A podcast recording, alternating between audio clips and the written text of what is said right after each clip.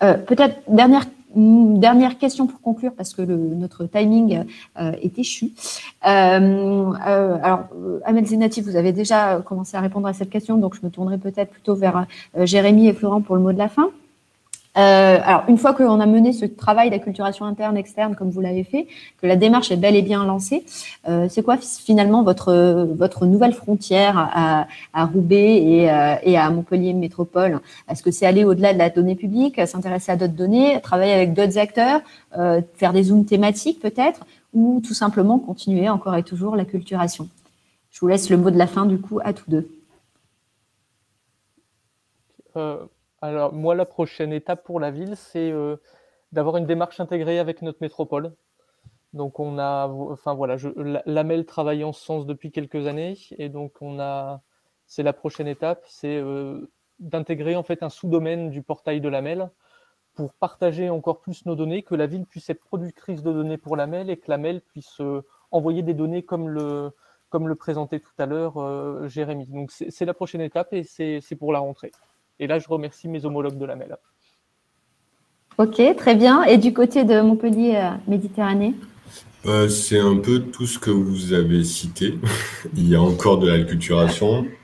Il y a encore des données qui ne sont pas ouvertes et qui sont dans ma, dans ma petite liste et que je dois faire valider par, euh, par mon DGS. Et on a beaucoup de nouvelles problématiques sur l'intégration des schémas nationaux, sur la mise à disposition des données qui viennent de l'IoT, des capteurs qu'on déploie sur le territoire, euh, comment on le met à disposition, comment on historise cette information, comment, euh, parce que dans, dans, une vraie intelligence dans la donnée, c'est aussi avoir accès à l'historique de la donnée pour pouvoir faire des, des, systèmes apprenants dessus. Donc, comment on arrive à, à diffuser ces données-là? Comment on arrive, alors c'est des problématiques très très classiques qui, qui, qui sont à, la mode, on va dire, sur devenir un, un guichet, euh, un service public de la donnée. Comment on fait travailler des acteurs privés comme Enedis qui ont des données sur notre territoire, euh, avec notre aménageur du territoire, avec des laboratoires de recherche. Donc voilà comment on devient le, le connecteur de, de ce monde-là.